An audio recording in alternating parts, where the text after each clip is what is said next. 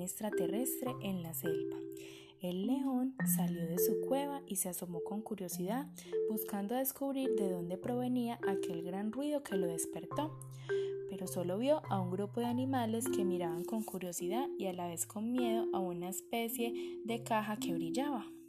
El rey de la selva llegó hasta el grupo de animales, los apartó de un rugido y procedió a abrir la caja de un mordisco.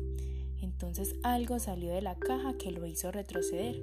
El recién llegado subió a la rama de un árbol y miró al león y los demás animales. Fue cuando los animales lo pudieron ver a él también.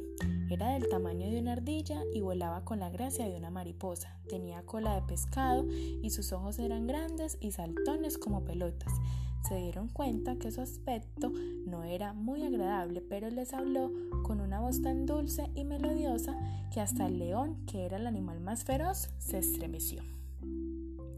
Les dijo, compañeros, he venido por poco tiempo, soy un animal de un planeta muy distinto a este, voy por el universo llevando un mensaje de paz a todos los animales que viven como ustedes en muchas selvas del universo. Nosotros los animales también debemos de cuidar el lugar donde vivimos, al igual que los humanos debemos obedecer a Dios guardando sus mandamientos y leyes. El león, que hasta entonces no había hablado, le dijo, explícanos cuál es el mensaje que nos traes.